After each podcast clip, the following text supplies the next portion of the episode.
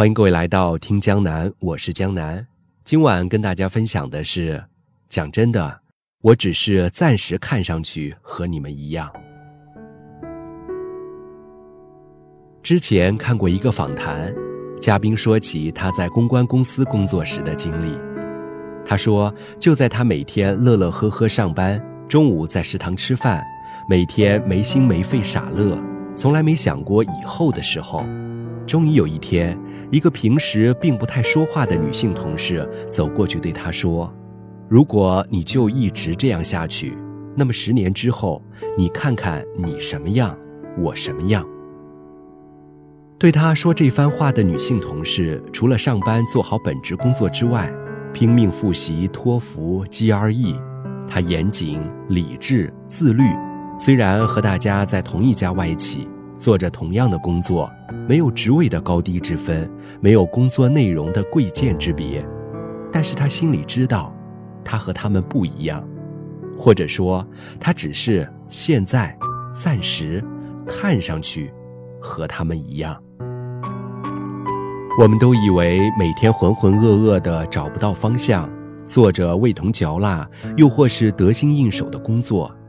除了上班就是买买买和吃吃吃，觉得身边的人也都和我们一样，于是便心安理得地过着这样日复一日的生活。除了闲时抱怨无聊之外，也并没有什么不妥。然后时间一天一天流走，我们觉得好像除了八卦闲聊，这么些年并没有长进什么，而再看看身边。总有一些人和我们一样浑浑噩噩，但也总有那么几个人，甚至一个人，他们曾经和我们站在同一起跑线，他们跑着跑着，我们就再也见不到他们了。后来我们只能在电视上，在杂志的内文页里，再次看见他们的名字，再次读到他们的故事，而这个时候的他们，已经把我们远远地甩在了后面。就像前面提到的那位女性同事，后来她离开了那家外企，凭着公关公司的工作经验，加上平日挤出时间考出的托福、GRE 的成绩，去美国读了商学院，毕业后创了业，再后来，她的公司上了市，而那些原本和她做着同样工作的人，也许还停留在原地。大四的时候，我在电视台实习，实习生大多做着差不多的工作，无非资料搜集、简单编辑，或者跟着记者出去帮着提一下三脚架。我记得有一个女生，瘦瘦弱弱的，也做着最基础的工作，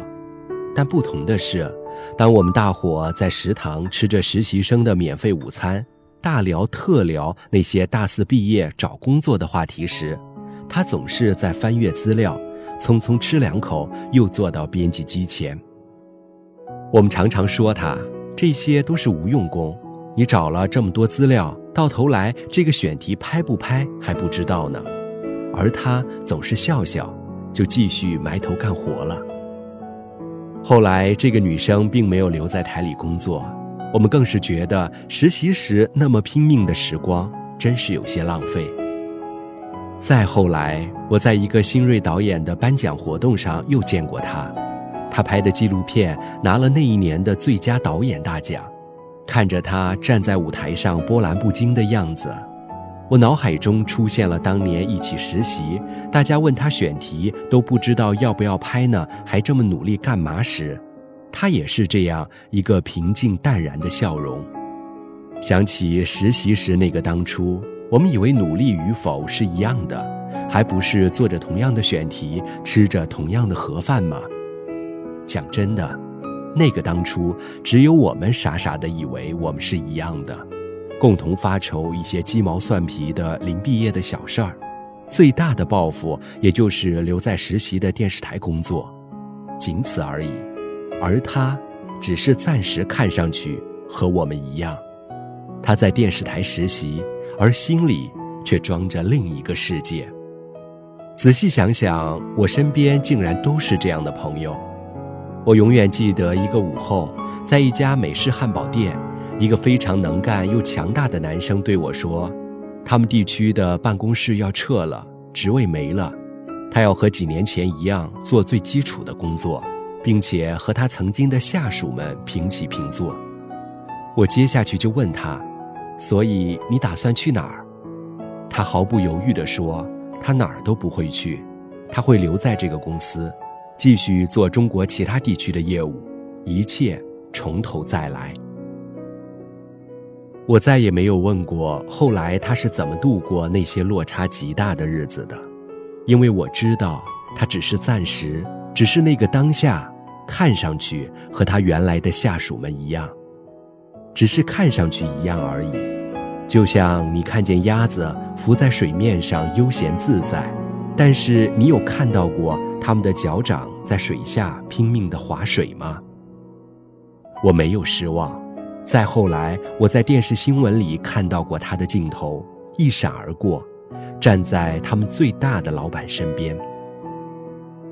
如果你正在失落，高考没发挥好，去了一所并不理想的大学；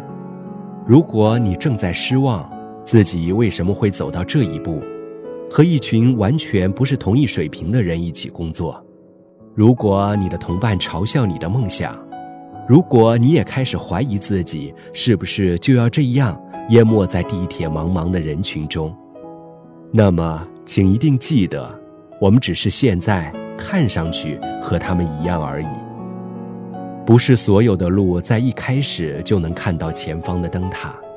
不管黑夜再漫长，夜路总会有走完的那一天。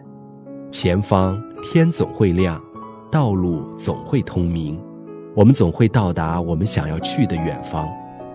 因为从一开始我们就知道，我们和他们不同，我们只是暂时看上去和他们一样。愿所有走夜路的人能够彼此安慰，愿有志者